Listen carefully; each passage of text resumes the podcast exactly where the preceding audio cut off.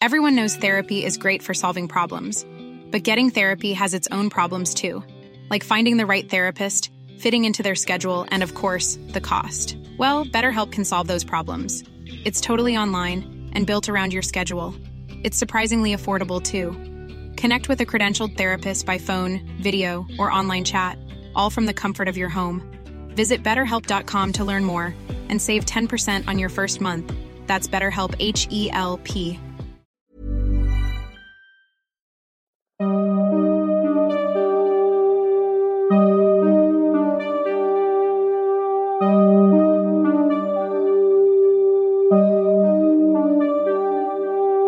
Durante los siguientes minutos escucharás historias que podrían quitarte el sueño. Cosas que pasan con mayor frecuencia de lo que podrías imaginar. Anécdotas vividas por personas reales, como tú, como yo. ¿Estás listo para escucharlas? Así que ponte cómodo y apaga la luz, porque yo soy Emanuel Morales. Y yo Kevin García. Y estas son Las historias del mundo creepy.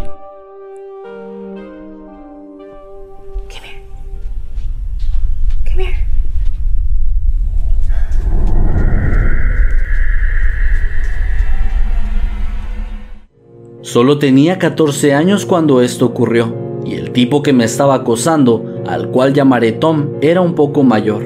Solía competir en eventos secuestres y la madre de Tom era la presidenta de uno de los clubes a los que pertenecía. Su madre lo arrastró a un evento, un día en el que debe haberme visto por primera vez, y desde ahí comencé a llamar su atención. No recuerdo haber hablado con él, de hecho ni siquiera recuerdo haberlo conocido ese día, pero él se encargó de revisar los formularios de membresía del club para encontrar mi número de teléfono. Tom me llamó todos los días, varias veces durante muchos meses, dos veces los días entre semana y tres veces los fines de semana. Cortésmente le dije que no estaba interesada, pero el tipo estaba convencido de que lograría su objetivo a través de la persistencia, así que no se detuvo. Dejé de atender sus llamadas después de que comenzó a amenazar con encontrar y golpear a cualquier hombre que se acercara a mí, sin importar si era familiar, amigo o novio, y se ponía furioso ante las cosas más mínimas. A veces llamaba solo para gritarme acerca de algo que sucedió en la escuela que lo enojó, cosas que yo ni siquiera recordaba que habían ocurrido. Comenzó a averiguar a qué eventos iba a asistir, revisando los formularios de ingreso que enviaba su madre y usando esta información. Él aparecía y me seguía todo el día, exigiendo saber por qué yo no quería salir con él. Iba tan lejos como para agarrarme y sacudirme cuando yo trataba de ignorarlo. Mi madre y yo le pedimos a la mamá de Tom que dejara de llevarlo a los eventos cuando comencé a asustarme, y ella me acusó de provocarlo y de actuar como si fuera demasiado buena para su hijo, alegando que yo debería considerarme afortunada de que alguien como él me hiciera el favor de voltearme a ver. Eventualmente se detuvo cuando uno de mis hermanos vino a un evento y se paró frente a él, amenazándolo mientras le decía que me dejara en paz.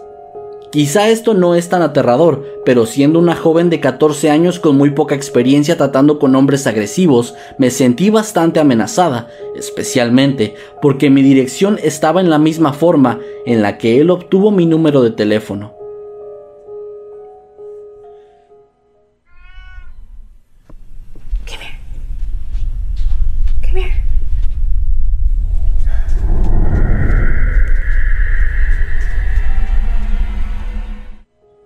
En una ocasión me encontraba de camino a casa y estaba bastante lejos, así que utilicé el transporte público en lugar de caminar.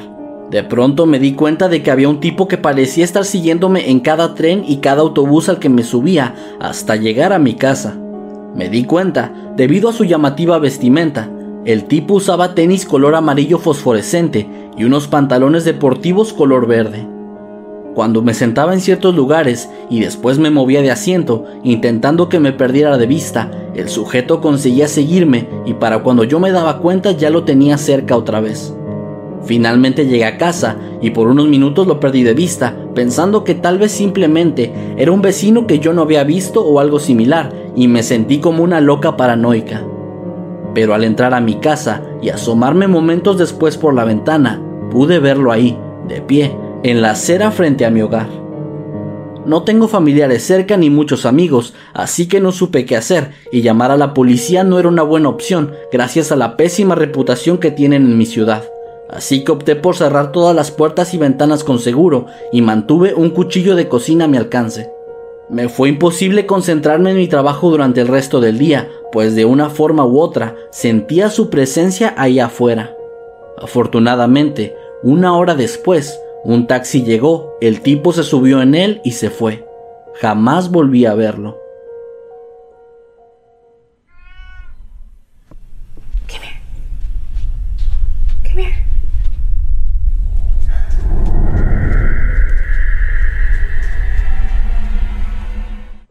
Me avergüenza decir esto, pero yo alguna vez acosé a alguien. Cuando estaba en la preparatoria, conocí a un chico con el cual eventualmente comencé a salir y finalmente nos convertimos en pareja. Por aquellos años yo no solía salir por más de dos o tres semanas con alguien y con él estuve durante todo un año, es decir que él realmente me gustaba.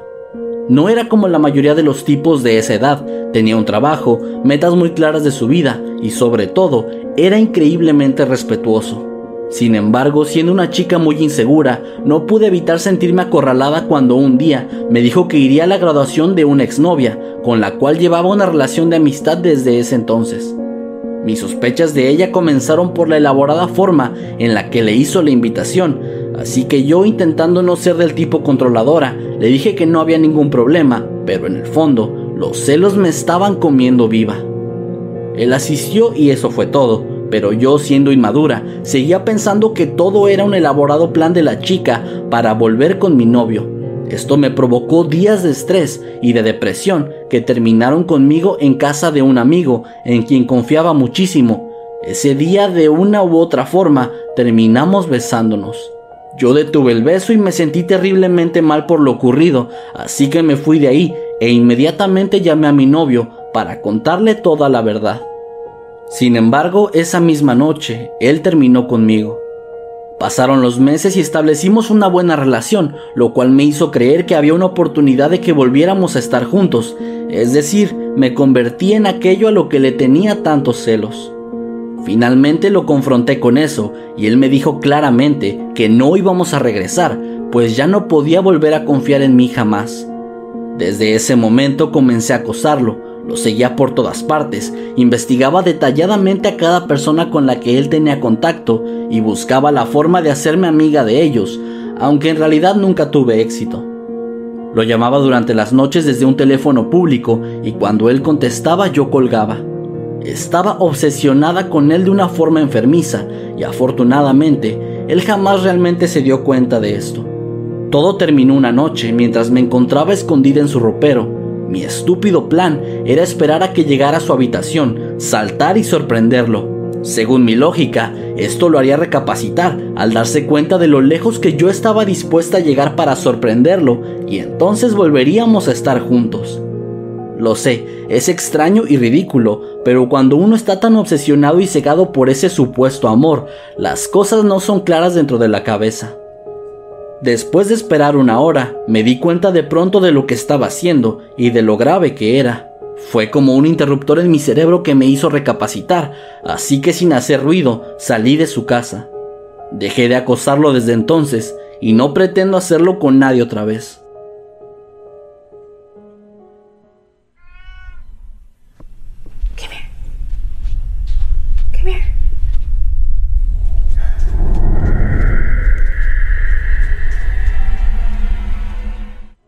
Mi primera novia seria me acosó por alrededor de 5 años después de que rompí con ella. La razón por la cual la terminé es porque me di cuenta de que se estaba volviendo posesiva y controladora, y esto me preocupó mucho debido a que yo estaba bastante joven y ella era años mayor que yo, así que decidí que lo mejor era salir de esa relación tóxica. La ruptura fue brutal, se arrodilló frente a mí, me gritó y se arrastró pidiendo que no la dejara. Sin embargo, justo después de eso, su comportamiento parecía ser el de cualquier otra exnovia molesta. Mandaba algunos mensajes, hacía llamadas de vez en cuando y enviaba regalos a mi trabajo, ese tipo de cosas que parecen hasta cierto punto inofensivas. Pasó medio año y nada de esto había terminado. Comencé a toparme con ella de camino a mi casa desde el trabajo o cuando estaba haciendo compras en el supermercado. Esto me asustó, así que decidí mudarme de casa. En ese tiempo yo no tenía la posibilidad de abandonar la ciudad o de cambiarme de trabajo, así que solo pude moverme a otro vecindario, cosa que no hizo ninguna diferencia. Este comportamiento continuó durante un par de años más y en ese tiempo todo iba empeorando. La policía fue informada pero no hicieron nada, pues siendo hombre no tomaban en serio mi situación. En ese tiempo me cambié de casa tres veces y de trabajo dos, pero de alguna forma siempre conseguía rastrearme. Yo no utilizaba redes sociales e incluso le insistí a mis amigos que no me tomaran fotografías por el miedo de que ella pudiera llegar a verlas, facilitando así su búsqueda. Solo el círculo de mis amigos más cercanos tenían mi número de teléfono, pero ella siempre lo conseguía. Terminé siendo completamente paranoico, pensando que alguno de mis amigos estaba suministrando la información o que alguna compañía me estaba listando en una agenda telefónica y ese tipo de cosas. Otro año pasó y nuestros encuentros se volvieron todavía peores y sinceramente preferiría no entrar en detalles con eso. Decidí reportarla a la policía una vez más y esta vez me hicieron caso, tomando acciones para detenerla. Para este punto, yo ya no podía dormir tranquilamente, no podía comer y no me podía concentrar en mi trabajo. Era un desastre total. Un par de meses después de reportarla a la policía, desperté un día con una historia en las noticias locales sobre una persona en la oficina de impuestos que estaba utilizando los recursos de forma inapropiada. Mi exnovia era la perpetradora principal utilizando su trabajo para ingresar a toda mi información personal. Ahí tenía registros de mis impuestos, es decir que cada vez que cambiaba de trabajo, dirección o número de teléfono, ella podía ver toda esa información actualizada. Antes de que comenzara el juicio, ella cometió suicidio, y sinceramente no estoy avergonzado de decir que al enterarme de esto lloré, lleno de alivio. Aquellos fueron los peores años de mi vida adulta.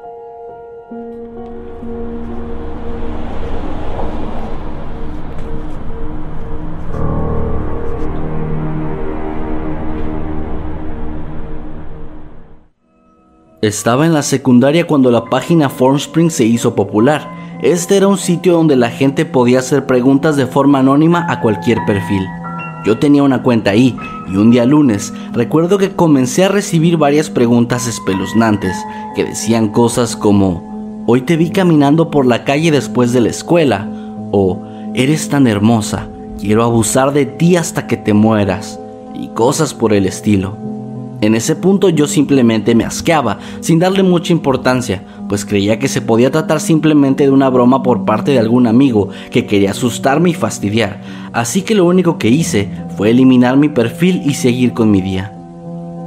Al día siguiente, comencé a recibir correos electrónicos de un desconocido que eran realmente espeluznantes. En ellos, la persona mencionaba los nombres de mis profesores, de lugares que yo frecuentaba e incluso de alguno de mis amigos. También me hacía peticiones de que nos encontráramos en algún parque para que entonces pudiera abusar de mí y me explicaba con detalle cómo contaba los días para asesinarme, dejando bien claro que esto sucedería el siguiente viernes. Estos correos eran realmente grotescos, pues esta persona contaba con un detalle muy perturbador todo lo que pensaba hacerme. Fue ahí cuando me asusté y lo que hice fue bloquear a la persona de mi correo, pero se dio cuenta de esto y comenzó a hacer otras cuentas para poder enviarme mensajes todos los días.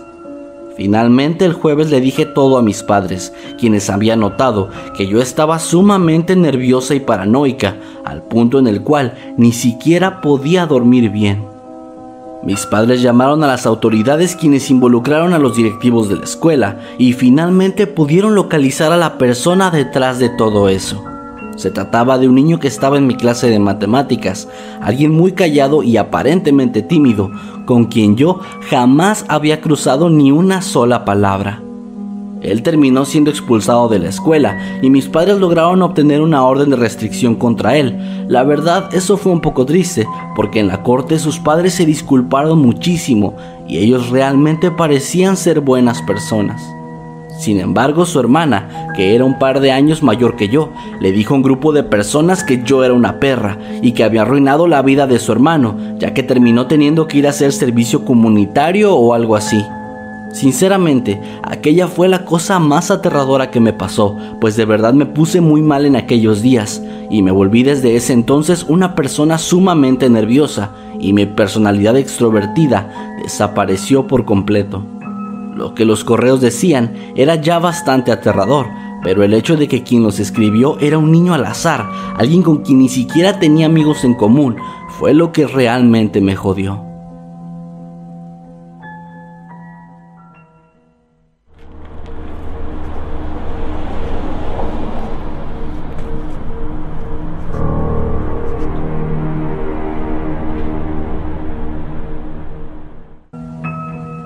Conocí a este tipo a través de una comunidad local de arte, en donde yo trabajaba como asesora, ya que él había buscado en Facebook el grupo que teníamos y comenzó a preguntar cómo podía formar parte, así que yo lo invité para que aprendiera más sobre nuestras actividades.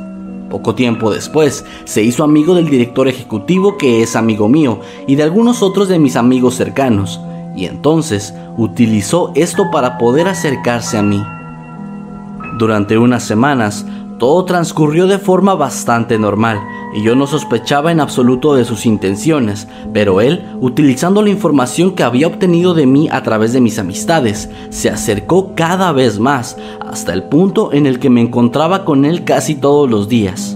Sin embargo, comencé a darme cuenta de lo espeluznante de la situación cuando empecé a verlo pasar frente a mi casa, desde ese momento, las cosas comenzaron a escalar de una forma demasiado rápida, pues él comenzó a profesar su amor hacia mí frente a mis amigos, me escribió cartas espeluznantes, contactó obsesivamente a todos mis familiares y amenazó finalmente con suicidarse.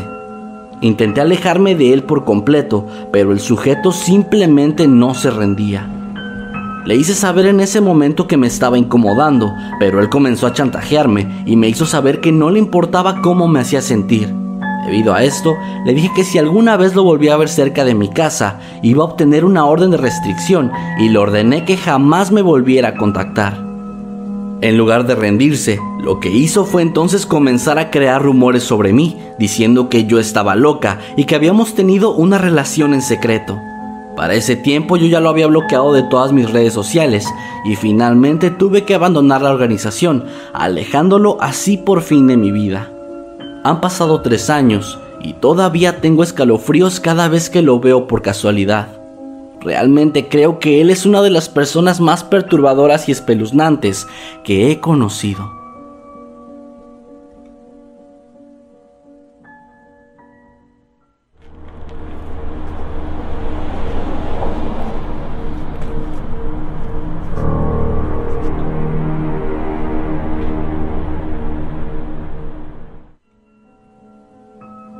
Cuando tenía 7 años, tuve una amiga con quien jugaba todos los días. Ambas usábamos el mismo autobús para ir a la escuela, íbamos a jugar a la casa de la otra y todas esas cosas. Ambas vivíamos en un complejo de apartamentos y justo afuera de este había un gran árbol que siempre escalábamos. En una ocasión estábamos ahí jugando, cuando de pronto un sujeto en un Mustang Cobra color amarillo se estacionó en la acera. Él se quedó ahí observándonos por unos segundos, después bajó su ventana y gritó, Hola, ¿se están divirtiendo chicas? En ese momento mi amiga se encontraba arriba del árbol y yo estaba abajo, y recuerdo que hubo algo que inmediatamente me hizo susurrarle, Bájate y vamos a correr. No le respondimos en absoluto, pero en el segundo en el que mi amiga se bajó del árbol, él se bajó del auto y comenzó a correr hacia nosotras. Asustadas, corrimos tan rápido como pudimos hacia el apartamento de ella y el tipo nos empezó a alcanzar.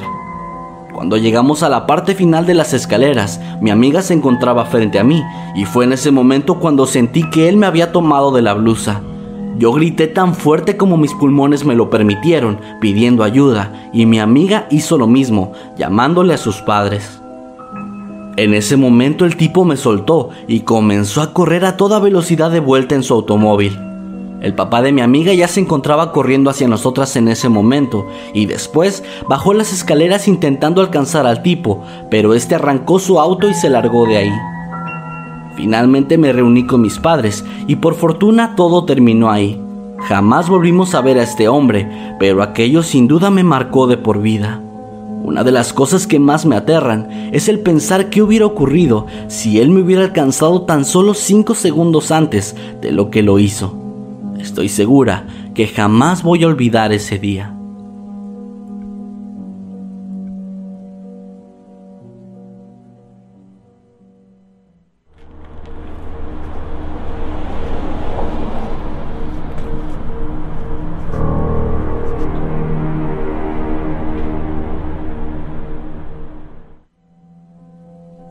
Conocí a un chico a través de un grupo de excursionistas en Facebook. Después de unos días de hablar en línea, decidimos reunirnos en una biblioteca. Todo parecía estar bien y yo no noté nada extraño, y tampoco había ninguna señal de alarma, al menos no todavía. Él fue bastante amable conmigo todo el tiempo. De hecho, la primera cosa fuera de lo normal que comencé a notar era su forma excéntrica de hablar. Él hablaba como un filósofo de la vieja escuela, pues cuando yo le hacía alguna pregunta, él respondía en forma de pregunta también. Admito que eso fue un poco molesto al principio, pero lo dejé pasar, creyendo que simplemente se quería hacer el tonto. Fui a su casa de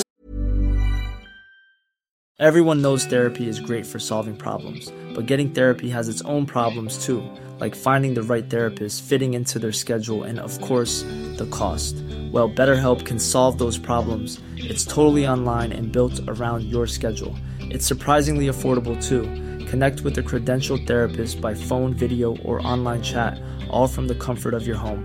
Visit betterhelp.com to learn more and save 10% on your first month. That's BetterHelp, H E L P. Después de la primera cita, y ahí conocí a su madre, una mujer bastante amigable y dulce. Después de comer, él me invitó a pasar a su habitación, donde platicamos por un largo rato. De pronto se puso de pie, comenzó a ver de forma analítica su habitación, mientras tenía una expresión tonta como si estuviera pensando, y finalmente dijo, Muy bien, tu cama irá aquí, la mía va a ir por allá. Yo, creyendo que se trataba de una broma, solo le contesté, Sí, claro, ¿y la de nuestra hija dónde? Él sin perder la seriedad en su mirada, me señaló un rincón y dijo, justo ahí, pero primero tienes que mudarte conmigo. Un poco asustada, le pregunté si hablaba en serio y le dije que si se trataba de una broma, ya estaba cruzando la línea, cosa que al parecer lo ofendió, pues con un tono molesto me contestó. Por supuesto que hablo en serio y agradecería que fueras más amable al respecto. No pude evitar enojarme en ese momento porque todo me parecía una tontería. Recuerdo que le dije algo como, amigo, acabamos de conocernos hace dos días, ¿qué te hace pensar que voy a mudarme contigo? Su respuesta fue bastante escalofriante, no solo por lo que dijo, sino por la forma en la que lo hizo. Él me miró fijamente y con un tonto acento me respondió, yo deseo tener una reina. En ese momento sentí que ya había tenido suficiente y me fui de ahí sin más. Él me siguió enviando mensajes por Facebook sin parar y después de un par de advertencias ignoradas, finalmente lo bloqueé. Sin embargo, eso no fue suficiente para deshacerme de ese tipo. No estoy exagerando al decir se creó alrededor de una docena de cuentas alternativas, utilizando nombres extraños como Lancelot, Rey Arturo y cosas de ese estilo. Después de bloquear y reportar todos y cada uno de ellos, recibí un último mensaje de su parte, donde me amenazaba con destruir mi reputación, pues según él yo tuve el descaro de dejarlo, y finalmente me dijo, me tienes embarazado, puedo sentir a nuestro niño dentro de mí, puedo sentir cómo crece en mi vientre, es una cosa hermosa que hemos creado juntos. Te veré en la próxima vida, y te juro que vamos a estar ahí por siempre. Estuve completamente paranoica durante semanas, creyendo que un día simplemente se iba a aparecer para asesinarme o algo así, pero afortunadamente después de eso desapareció, y no he sabido nada de él desde entonces.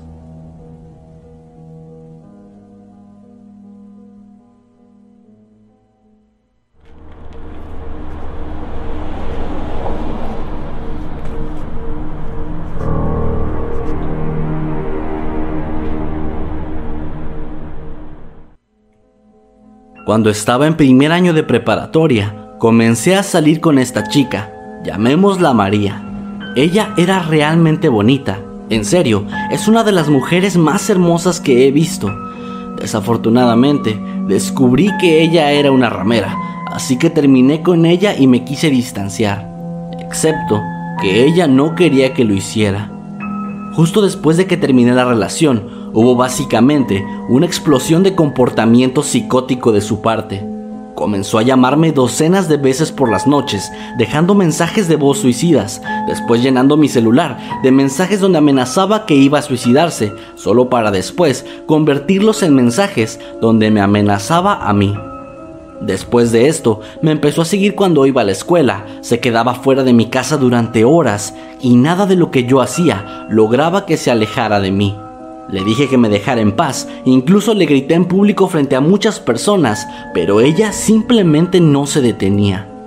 Mis amigos pensaban que era bastante gracioso, como siempre estaba acechándome en la escuela, escondiéndose en las esquinas para observarme, o sentándose en mesas cercanas a donde yo estaba almorzando, mientras ella me miraba constantemente. Al principio solo fue frustrante, pero con el tiempo y cuando su comportamiento comenzó a escalar, todo se volvió un poco aterrador. Verán, cuando la conocí no noté algunas cosas preocupantes de lo que decía, pues según ella, y por mera coincidencia, ambos éramos inmigrantes y ambos del mismo pueblo. Cuando hablamos por primera vez, me dijo que su nombre era María, pero poco tiempo después, algunas personas que la conocían se acercaban mientras estábamos juntos y la llamaban por nombres completamente diferentes. En fin, Tuve que aguantar todo eso durante un año escolar entero, ya que por más que me quejaba con mis padres, con directivos y con amigos, nadie parecía tomarse en serio la situación. Finalmente el verano llegó, y después de todo ese tiempo soportando su extraño comportamiento, todo simplemente se detuvo de golpe. Entonces, cuando comenzaron las clases otra vez, me percaté de que ella simplemente había desaparecido por completo. Lo único que supe fueron rumores sobre que ella había vuelto junto a sus padres a su país natal.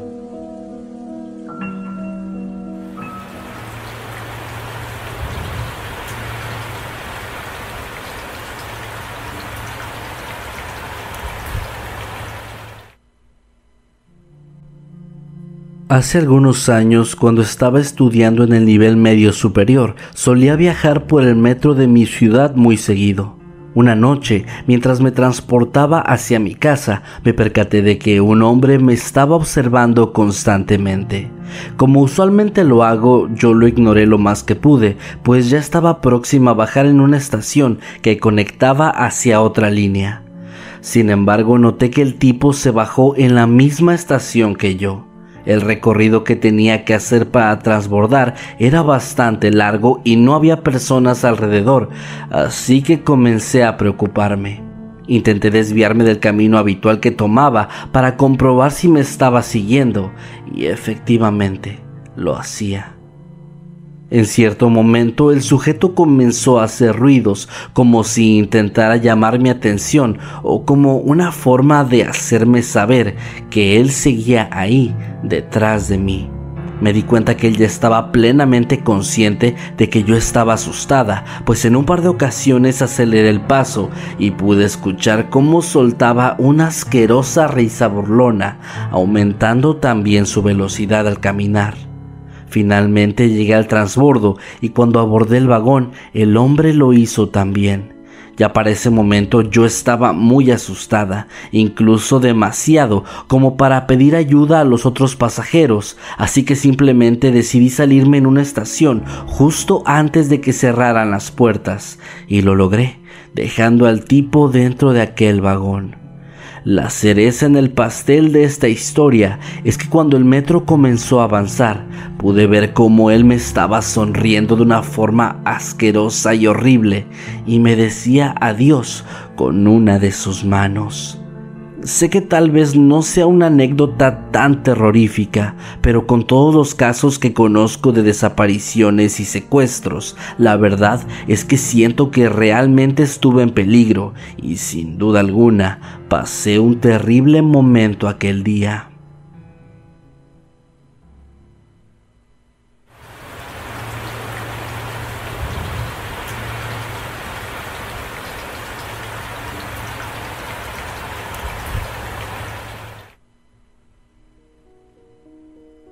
Trabajo como psicóloga y al año de comenzar a estudiar llegó a mí un paciente que había sido enviado por un maestro.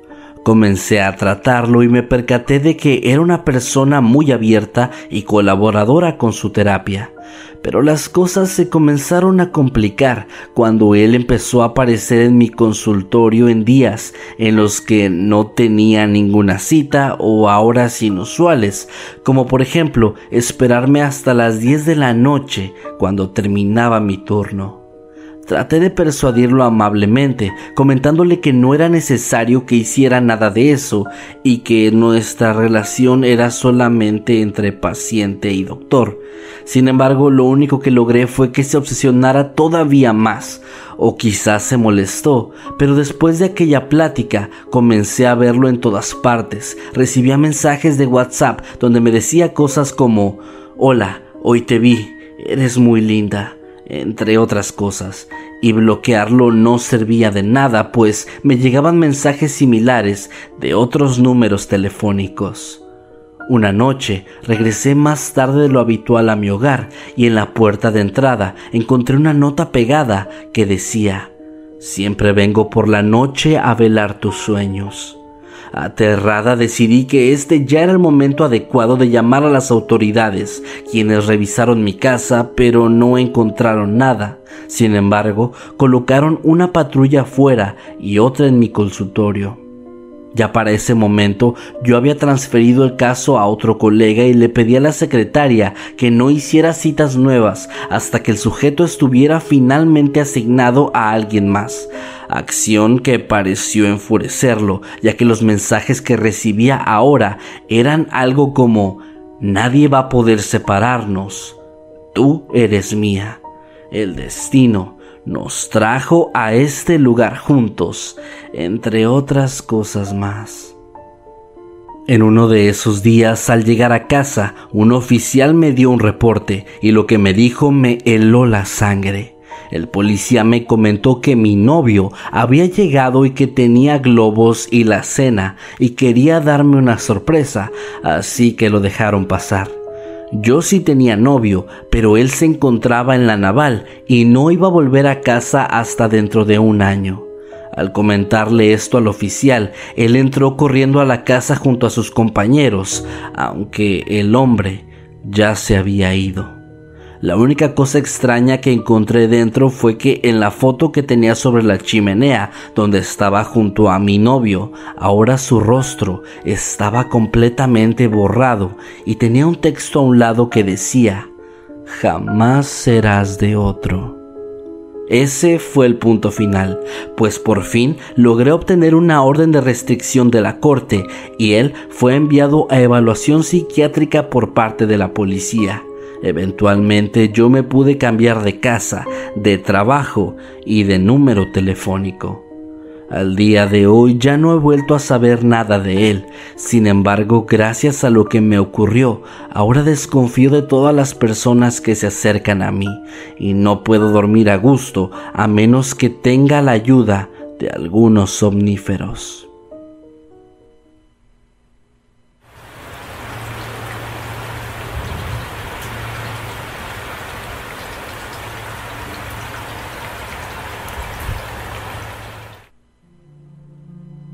Mis padres están separados, así que cuando mi mamá y yo salimos con papá, él intenta aprovechar al máximo el tiempo, pues no siempre tengo la oportunidad de verlo. Uno de esos días fuimos a un centro comercial para hacer un par de compras y cuando salimos comenzaron a platicar dentro del auto antes de arrancar, algo que acostumbran hacer. Mientras lo estaban haciendo yo no les prestaba mucha atención y comencé a ver videos en mi teléfono. De pronto me percaté de que había un hombre en el auto ubicado a un costado del nuestro y que éste me estaba mirando detenidamente. Al principio yo no entendía la razón y no le di importancia, pero llegó un momento en el que su mirada ya me estaba incomodando demasiado. Así que volví a verlo y noté que ahora me estaba saludando con la mano y después comenzó a enviarme besos. Inmediatamente les comenté a mis padres lo que ocurría, pues ya estaba bastante asustada. Sin embargo, mi papá me pidió que no mintiera sobre esas cosas, pues no había nadie en el otro auto. Al volver la mirada, me topé con la sorpresa de que efectivamente no había nadie ahí, y el dueño del vehículo, quien no era el mismo sujeto que yo había visto, apenas estaba acercándose a su auto. Fue algo sumamente extraño y confuso para mí, y sigo sin entender qué fue lo que ocurrió.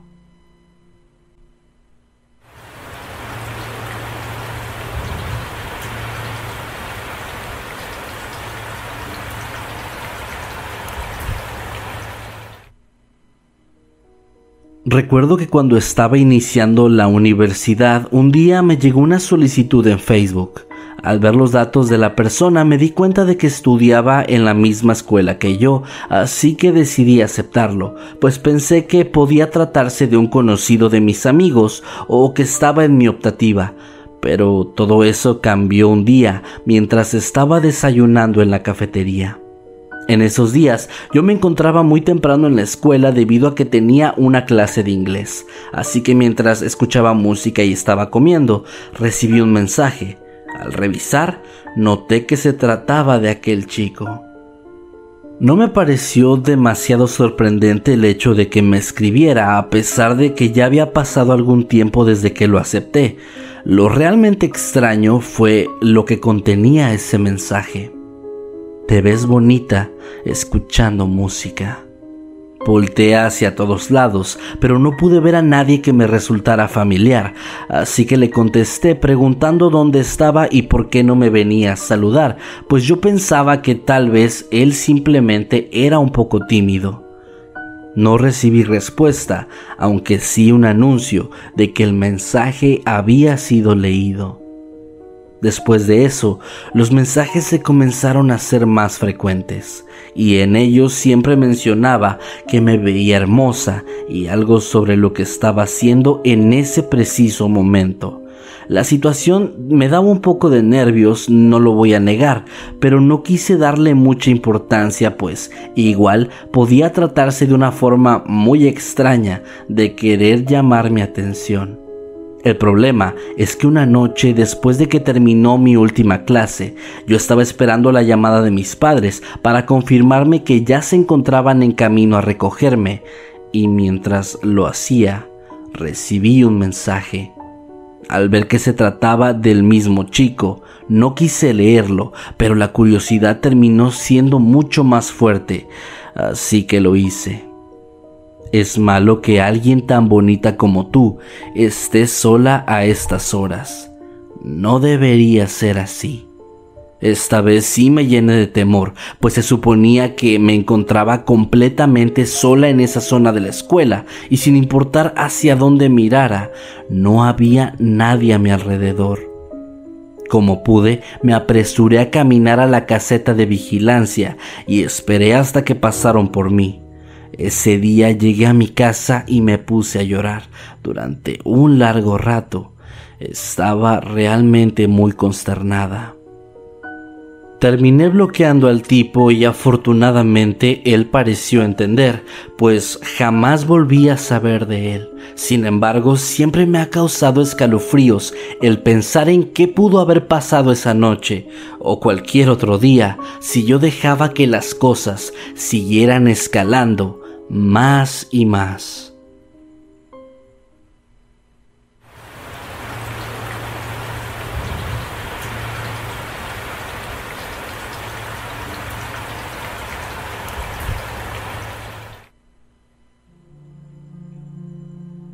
Esto le ocurrió a una amiga mía y me lo contó en la época en la que estábamos viviendo juntas. Cuando ella era adolescente, un tipo de su pueblo había intentado abusar de ella, pero para su fortuna, unos jóvenes alcanzaron a ver mientras el hombre intentaba llevarla hacia un baldío y lo detuvieron. Sin embargo, se trataba de un tipo bastante adinerado, así que por miedo a una represalia no hubo ninguna denuncia de parte de su familia. No volvió a verlo, pero justamente un año después de ese acontecimiento y mientras ella estaba trabajando en una tienda, un pequeño niño llegó y le entregó una carta que al parecer tenía una procedencia anónima. Se trataba de ese hombre, quien le anunciaba que le iba a otorgar cinco años de libertad y que ese año que había pasado era el primero. Anunciaba que al finalizar ese tiempo iría tras ella una vez más. Le contó lo ocurrido a sus padres, quienes avisaron a las autoridades de forma inmediata, y así fue como se enteraron de que aquel tipo ya ni siquiera vivía en el pueblo. Nada ocurrió hasta el próximo año en donde llegó una nueva carta, recordándole que tenía todavía tres años. Pasó otro año más y ocurrió lo mismo, así que debido a ese hecho tan grave y a otras cosas, finalmente se mudó lejos de ese pueblo.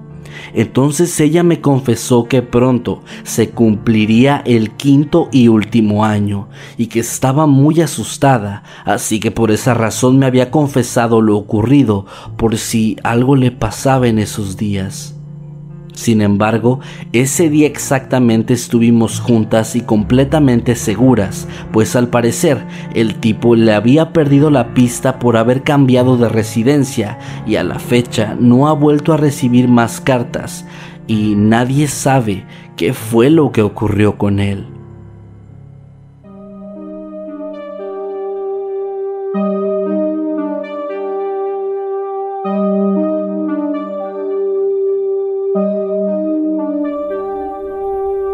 Llegado al final de este episodio. Esperamos que haya sido de tu agrado. Recuerda que puedes escucharnos cada lunes y viernes y puedes seguirnos a través de todas las redes sociales como arroba emanuel-night y arroba Kevin Masketman. Buenas noches